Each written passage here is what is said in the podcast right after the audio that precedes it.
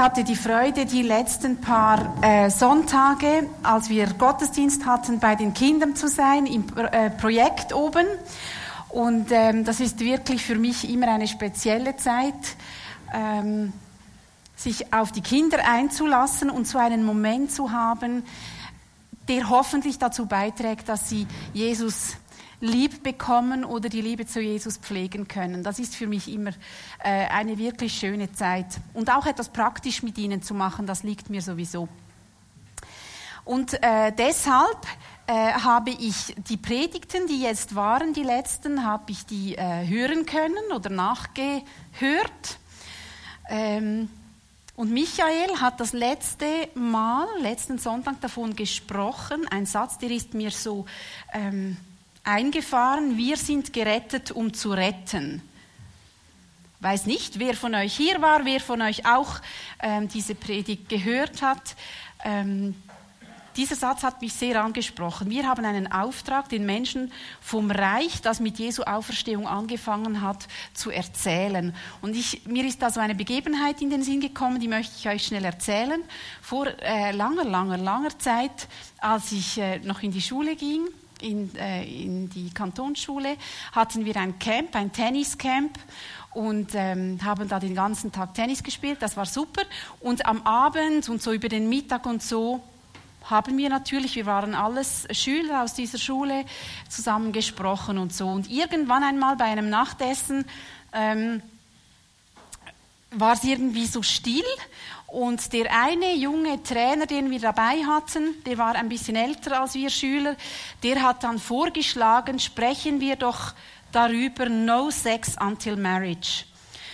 Und das war für ihn so ein lustiger Vorschlag.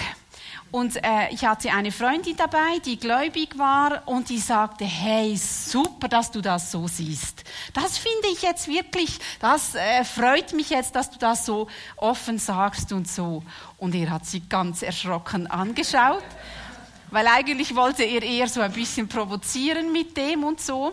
Auf jeden Fall hat sich dann eine unglaubliche Diskussion ergeben, nicht nur über dieses Thema, sondern überhaupt darüber, äh, was ist denn richtig, was ist falsch, wer, wer lebt wie, wie entscheiden wir gewisse Dinge und so weiter. Und äh, meine Freundin und ich, wir haben... Äh, wollten unseren Mann, unsere Frau stehen und äh, haben versucht, ihnen unsere Argumente der Bibel und des Glaubens und was wir alles schon gelernt haben weiterzugeben. Ich mag mich nur erinnern, am Schluss ging es quasi so darum, ich weiß nicht, dieser Satz war so, Gott ist das Gericht am Schluss. Also das kam ja von unserer Seite, so, weil die nicht begreifen wollten, was wir ihnen, was wir ihnen da erklären äh, wollen und so hat super funktioniert. Eine kleine Erweckung ist ausgebrochen und wir konnten gleich alle taufen im Hallwilersee. Nein, leider natürlich nicht. Unsere Mitschüler, die fühlten sich eher angegriffen. Die äh, haben im besten Fall vielleicht einfach den Kopf geschüttelt über uns. Ähm, war es unsere Absicht, sie vor den Kopf zu stoßen oder sie irgendwie zu verurteilen oder irgendwie uns abzugrenzen von ihnen oder so? Überhaupt nicht. Überhaupt nicht. Wir, wir, wir dachten auch, dass es manchmal Mut braucht, über den Glauben zu sprechen und haben das mit bester Absicht gemacht. Wir dachten, wir tun das Richtige, wenn wir ihnen auch Bibelstellen um die Ohren schlagen und so weiter. Mittlerweile bin ich natürlich älter und reifer geworden und führe in meiner geläuterten Geistlichkeit jede Woche Menschen zu Jesus Nein, leider auch nicht, aber es beißt mich wirklich, wenn äh, Michael so lapidar nebenbei sagt, wir sind Gerettete, um zu retten. Das hat mich echt, das hat mich echt beschäftigt. Wie mache ich denn das? Vor allem, wie mache ich das, wenn ich gar nicht so extrovertiert bin, vielleicht wie andere? Wie mache ich das, wenn ich selber immer wieder Zweifel habe? Wie mache ich das, wenn ich gar nicht so bibelfest bin? Wenn ich auch schon wieder vergessen habe, wo was steht und wo man was wissen müsste. Michael hat dann auch noch gesprochen von der Erneuerung des Denkens. Neue Gedanken, die neue Wege gehen, Neues für möglich halten, alte Dinge auf eine neue Weise betrachten, bekannte Bibeltexte vielleicht in einem neuen, anderen Licht sehen. Und da ist mir auch in den Sinn gekommen, zwei Wochen vorher hat Boris über ein, einen vierten Akt gesprochen, den wir mitschreiben sollen. Gottes Kreativität, die er in uns hineinlegt, um diesen Akt in der Geschichte der Menschheit mit Gott mitzuschreiben. Neues Denken, das Kreativität zulässt. Wenn ich davon ausgehe, dass es unbedingt mich oder dich braucht, um den Menschen die frohe Botschaft zu bringen, weil sie sie sonst verpassen, ist das nur die halbe Wahrheit. An verschiedenen Stellen in der Bibel lesen wir, ähm, dass Menschen Gott erkennen oder auch erahnen können, wenn sich zum Beispiel äh, Gott zeigt in der Schöpfung. Unter anderem zum Beispiel in Psalm 19 lesen wir, die Himmel verkünden die Herrlichkeit Gottes und das Himmelsgewölbe zeigt, dass es das Werk seiner Hände ist. Ein Tag erzählt es dem anderen und eine Nacht gibt es der anderen weiter. Sie tun es ohne Worte. Kein Laut und keine Stimme ist zu hören. Und doch geht ihre Botschaft über die ganze Erde, ihre Sprache bis zum Ende der Welt. Also Gott Gottes Herrlichkeit wird verkündet ohne Worte, ohne Stimme, so dass die Menschen, die auf der ganzen Erde leben, sie wahrnehmen können. Oder im Römer 1 lesen wir, dabei ist doch das, was man von Gott erkennen kann, für sie, also für die Menschen, deutlich sichtbar. Er selbst hat es ihnen vor die Augen gestellt.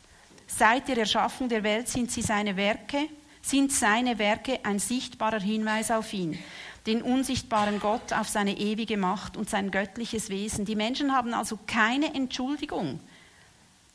Denn trotz allem, was sie über Gott wussten, erwiesen sie ihm nicht die Ehre, die ihm zukommt und so weiter. Also im Römer steht ebenso, die Menschen könnten oder hätten Gott erkennen können, wenn sie denn das angeschaut hätten, was er gemacht hat und darüber nachgedacht hätten. In diesem Buch, äh, das wir miteinander im Moment anschauen, ich weiß nicht, wer von euch das mitliest oder nicht, ähm, fasst Marlin Wattlin zusammen, welchen Vergleich dort N.T. Wright macht. Und dieser spricht so von Signalen, von Echos, das das Herz und der Verstand empfängt. Diese Signale bringen etwas in Schwingung, sie bringen uns dazu, einen Weg einzuschlagen. Also etwas, was wir nicht unbedingt benennen können oder vielleicht auch nicht wissen, woher es ist, kann uns beeinflussen, eine gewisse Richtung einzuschlagen, gewisse Entscheidungen, Entscheidungen ähm, zu treffen. Menschen, die so ein Echo wahrnehmen oder so eine Schwingung, die erkennen vielleicht Gottes Stimme darin gar noch nicht.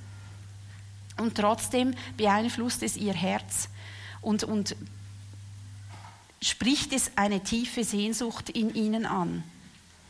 Ich habe, ähm, irgendwo? Ich habe ähm, so wie das Gefühl gehabt, das ist so ähnlich wie eine Stimmgabel. Äh, wenn ich die anschlage, gibt das einen Ton, im besten Fall ein A, weil es sonst schwierig wird mit dem Stimmen. Also ich nehme jetzt mal an, das ist ein A, ich habe da kein absolutes Gehör. Und wenn ich die anschlage, ich höre das, ihr hört das auch. Seht ihr etwas? Ich spüre das in meinen Fingern, dass das vibriert. Ich halte das mal hier dran. Ich darf nicht mehr schwatzen, weil ihr wird jetzt das Mikrofon ein bisschen raufdrehen. Vielleicht hört ihr das. Schnell hat man es gehört. Also ein Ton, etwas, was in Schwingung kommt durch ein Erlebnis, durch eine Begebenheit, etwas, was zu schwingen beginnt. Vielleicht noch nicht sichtbar, vielleicht auch nicht erklärbar, vielleicht für ganz viele Leute nicht hörbar, sondern nur für jemanden. Ähm, so stelle ich mir das vor. Das sind Sehnsüchte in Menschen, die Gott ansprechen kann die so ganz leise das Herz oder den Verstand in Schwingung bringen können. Und ähm, Wright schreibt da so von vier verschiedenen Sehnsüchten. Die erste Sehnsucht ist eine Sehnsucht nach Gerechtigkeit. Wenn wir in der Bibel lesen, also da gibt es ja so viele Stellen, wo es um die Gerechtigkeit geht. Die Gerechtigkeit selber ist der oder einer der Wesenszüge Gottes. Zum Beispiel im Psalm 45. Deine Herrschaft, o oh Gott, bleibt immer und ewig bestehen. In deinem Reich herrscht vollkommene Gerechtigkeit. Stellen wir uns das mal vor. Wo überall sehen wir Ungerechtigkeit? Ungerechtigkeit für Menschen, Ungerechtigkeit vielleicht für die Umwelt, Ungerechtigkeit in Finanzdingen, so viele Ungerechtigkeiten. Und es heißt, deine Herrschaft bleibt immer und ewig, in deinem Reich herrscht vollkommene Gerechtigkeit. Wenn wir Menschen sind, die von Gott geschaffen sind, ist es fast nur logisch, dass diese Sehnsucht nach Gerechtigkeit in uns schwingt oder uns anspricht. Jesus dann später wird als der Wiederhersteller der Gerechtigkeit beschrieben. Im Voraus in Jesaja 16, dann wird ein Königsthron aufgestellt, ein Nachkomme von David wird ihn besteigen, gütig und beständig wird er regieren, er kennt das Recht genau und sorgt als ein guter Richter für Gerechtigkeit. Was wünschen wir uns mehr von jemandem, der herrscht, als dass er gerecht ist? Und in Offenbarung ähm, sieht dort Johannes ein Bild, da öffnet sich der Himmel vor meinen Augen und ich sah ein weißes Pferd, der darauf saß, heißt der Treue und Wahrhaftige, er ist der gerechte Richter, der für die Gerechtigkeit kämpft. Also wieder ein Bild für Jesus, der sich offenbar absolut für die Gerechtigkeit einsetzt.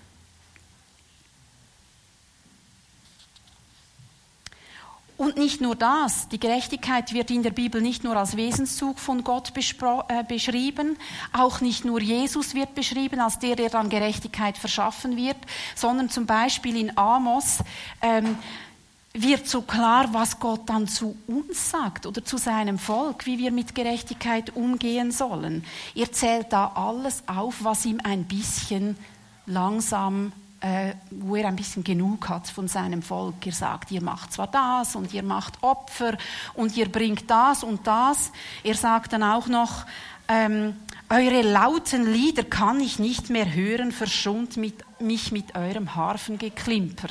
Warum? Weil Gott das nicht gerne hat, wenn man ihn anbetet. Nein, überhaupt nicht, weil er merkt, da stimmt das nicht überein. Euer Harfengeklimper kann ich nicht mehr hören. Setzt euch lieber für die Gerechtigkeit ein. Das Recht soll das Land durchströmen wie ein nie versiegender Fluss. Ich finde das enorm emotional, wie Gott hier spricht. Das ist ihm so wichtig, dass die Gerechtigkeit durch das Land fließt.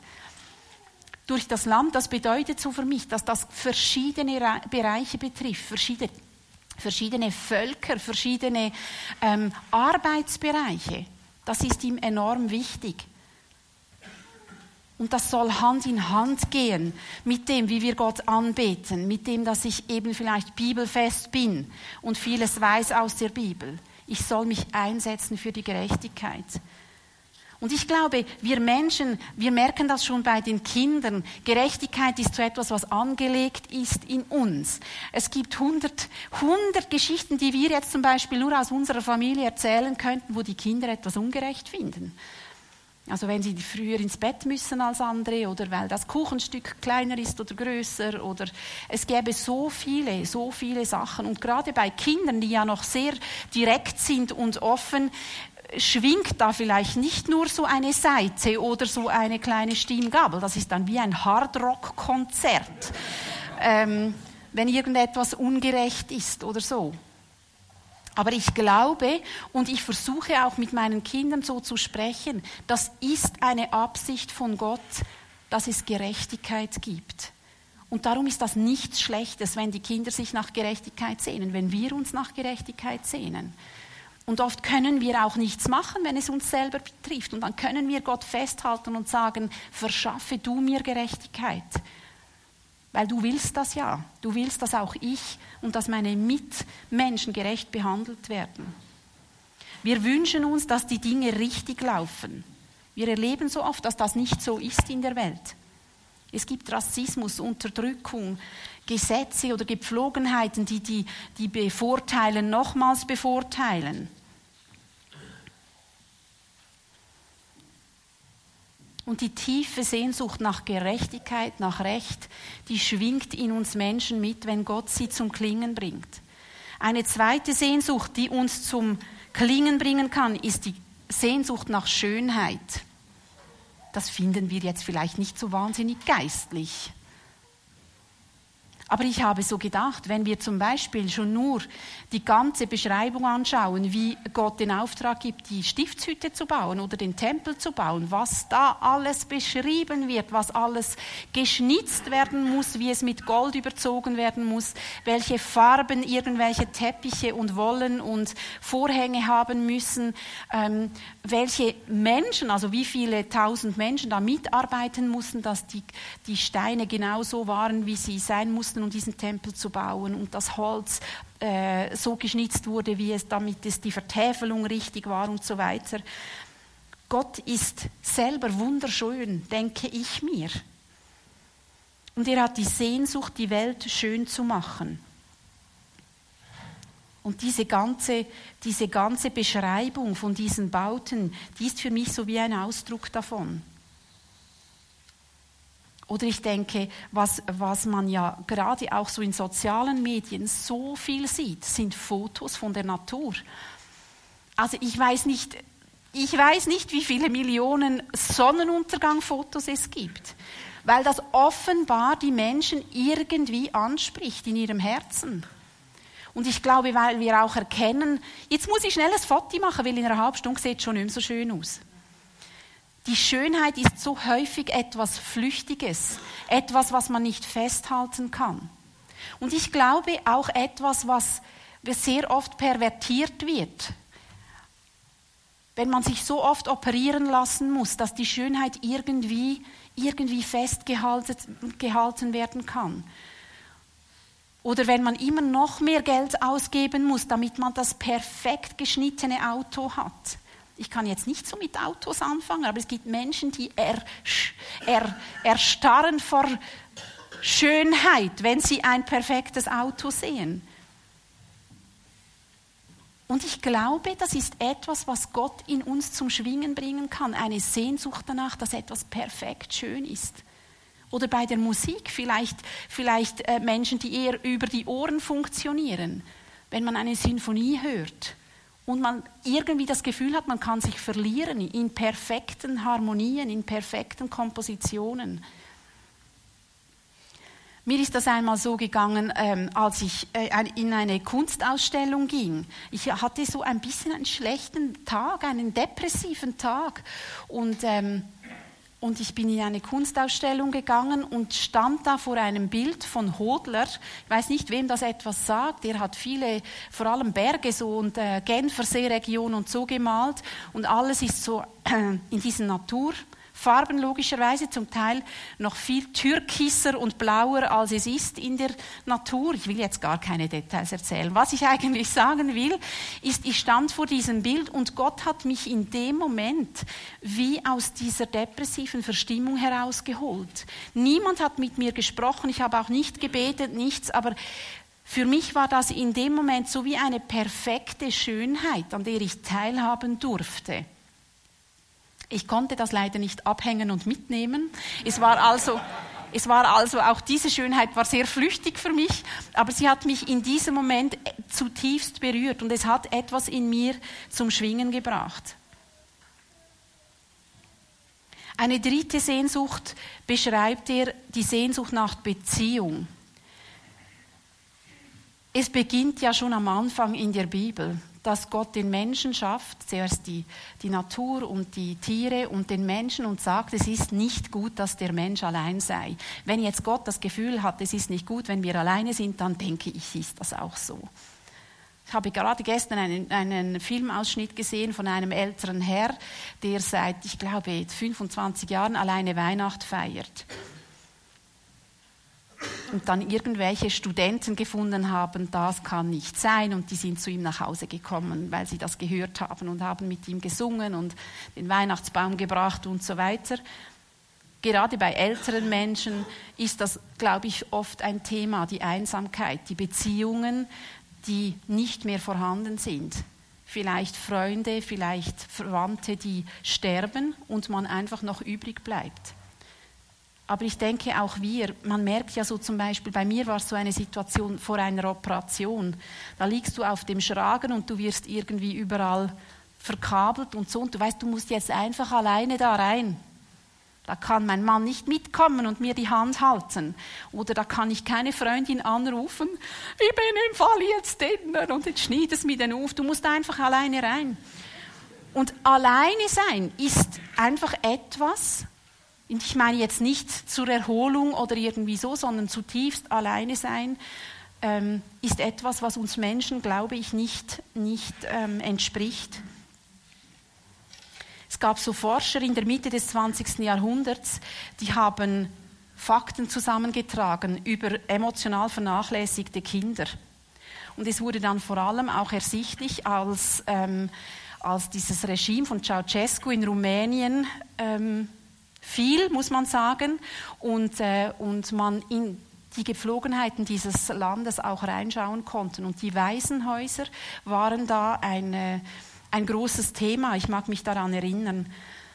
Und man hat gemerkt, Kinder, die keine äh, emotionale Zuneigung, keine Beziehung von, von Erwachsenen oder auch untereinander, einen Mangel an Zuwendungen ähm, hatten, dass diese Kinder ganz vielfältige Symptome entwickelten. Also ich muss das schnell lesen, zum Beispiel motorische Verlangsamung, Teilnahmslosigkeit, soziale Kontaktstörungen, Wutanfälle, Angstzustände, Aufmerksam Aufmerksamkeitsstörungen, äh, mangelnde Ernährung, mangelnde Hygiene, also ganz viele Dinge, die ausgelöst wurden, weil diese Kinder nicht in tragenden Beziehungen eingebunden waren. Und ich glaube, diese Sehnsucht nach, nach äh, Gemeinschaft, die hat der dreieinige Gott in sich selber. Eins in drei und drei in eins. Das ist eine von Gott geschaffene Eigenschaft. Er, er selber beschreibt sich als Vater, als Tröster, als Freund. Das sind alles Begriffe, die für sich alleine nichts bringen. Ein Vater ohne Kind bringt nichts und ein Tröster ohne einen, der getröstet werden muss, das macht keinen Sinn. Gott beschreibt sich als der, der Beziehung lebt. Im ersten Korinther habe ich gelesen, denn Gott ist treu, durch den ihr berufen seid zur Gemeinschaft seines Sohnes, Jesus Christus, unseren Herrn, unseres Herrn. Also auch die Gemeinschaft mit uns Menschen sucht Gott und durch Jesus ist das möglich.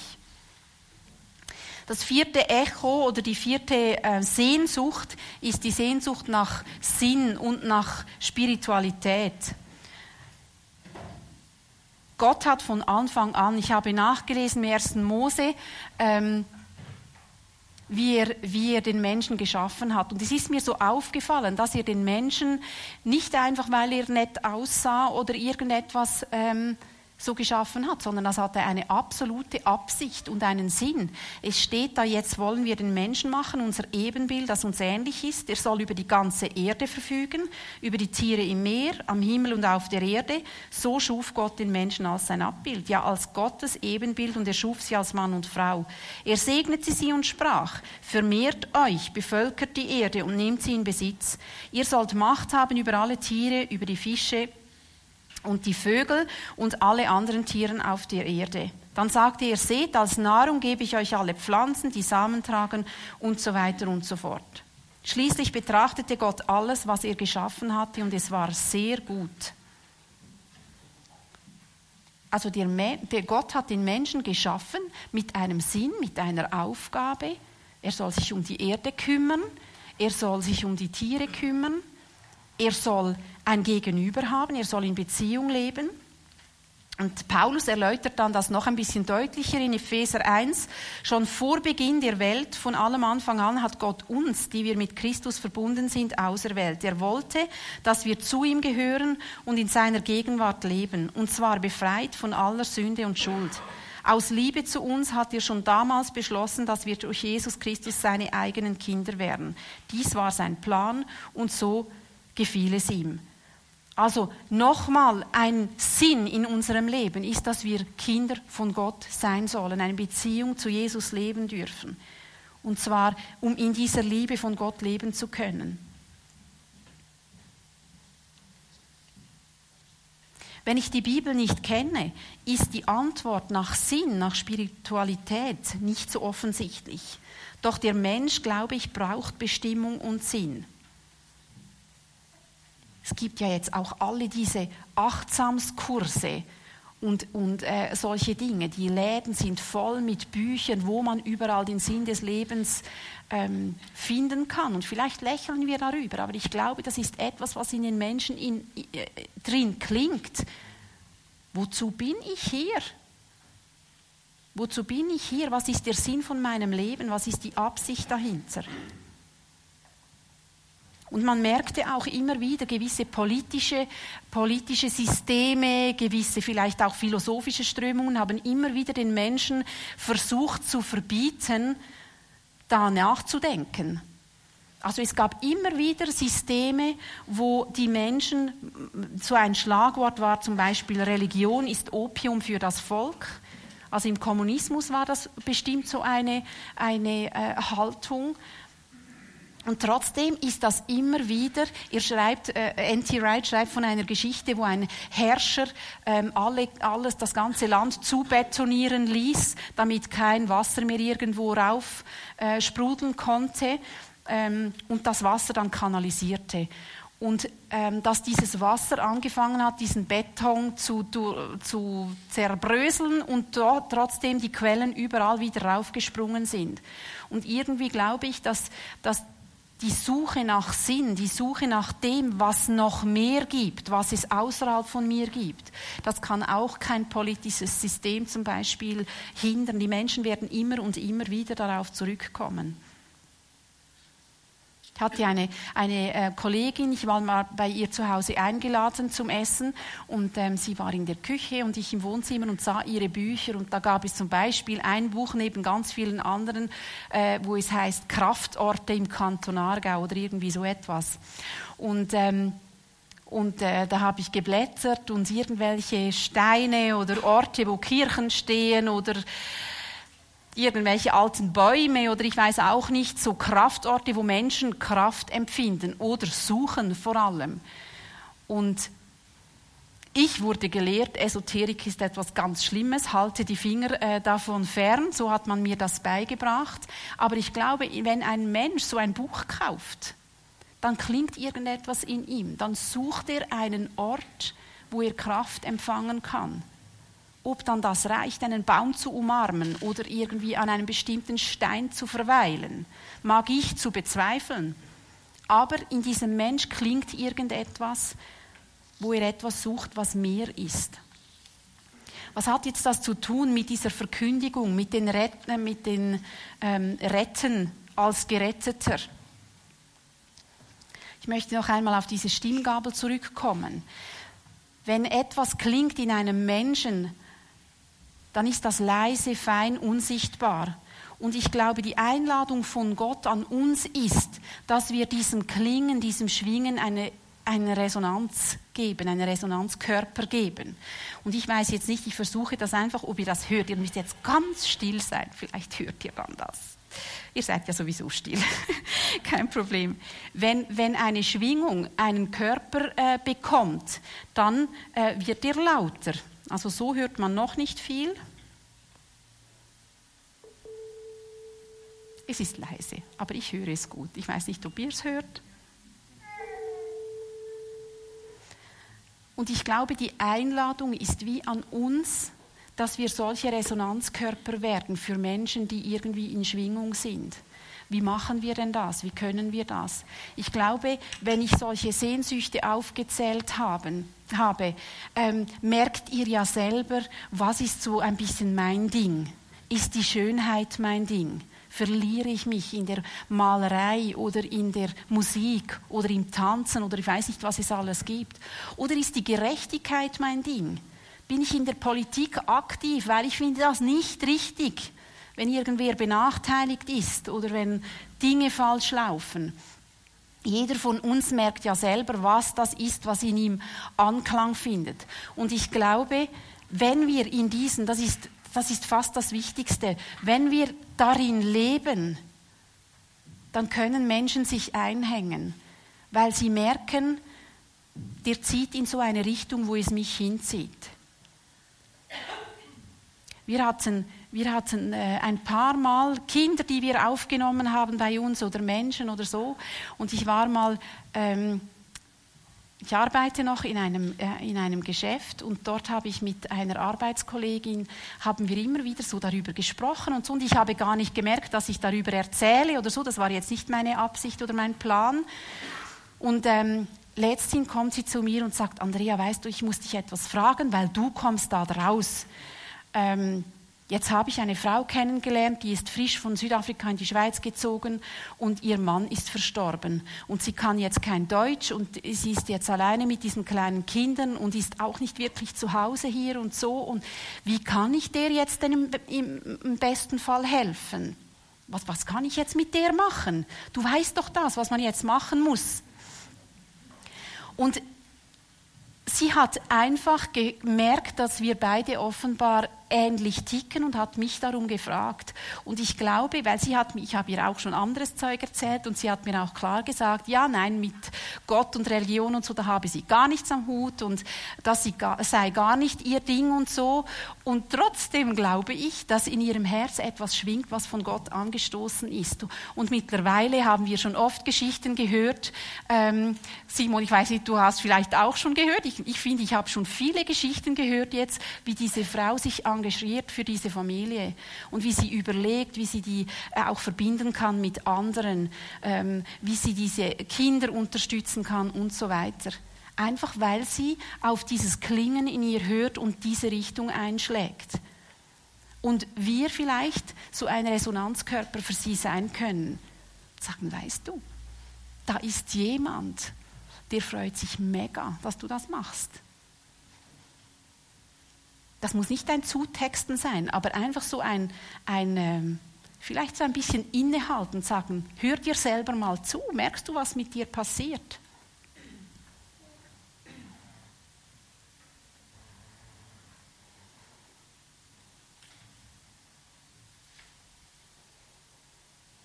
Ich hatte eine, eine Freundin, die hat mal beim Kaffee, hat die mir einen Traum erzählt, die hat gesagt, weißt du, also die hatte schwer Krebs gerade, also der, der ging es auch gar nicht so gut. Aber sie war so eine Kämpfernatur und so. Und dann hat sie gesagt, weißt du, ich hatte einen komischen Traum. Ich habe geträumt, ähm, dass ich in der Mitte liege, eingepackt so in einen Kokon, also so wie Watte oder wie so eine Seidenraupe, die sich verpuppt oder so. Aber sie hat das als sehr, sehr angenehm empfunden. Und da standen drei große, ähm, drei große Figuren, ich weiß jetzt ihre Worte nicht mehr ganz genau, drei große ähm, Personen um mich herum und ich fühlte mich so geborgen. Ich fühlte mich so geborgen in diesem Kokon drin und diese drei Figuren, die mich beschützt haben, die auf mich geschaut haben und so.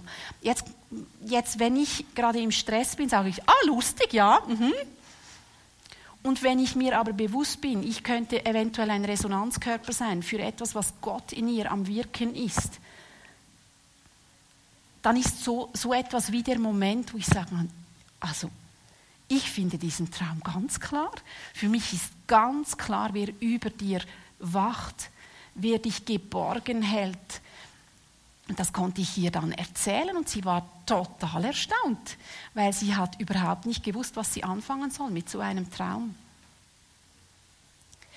Ich möchte noch kurz etwas sagen. Ähm,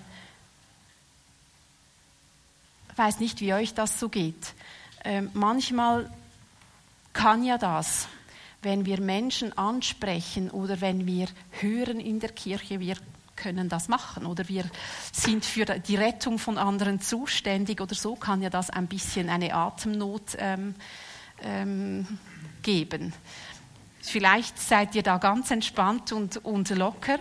Aber jetzt zum Beispiel mein Mann und ich, wir sprechen oft davor, dass uns das fast ein bisschen überfordert und eine, und eine so wie ein bisschen den, den Schnauf nimmt.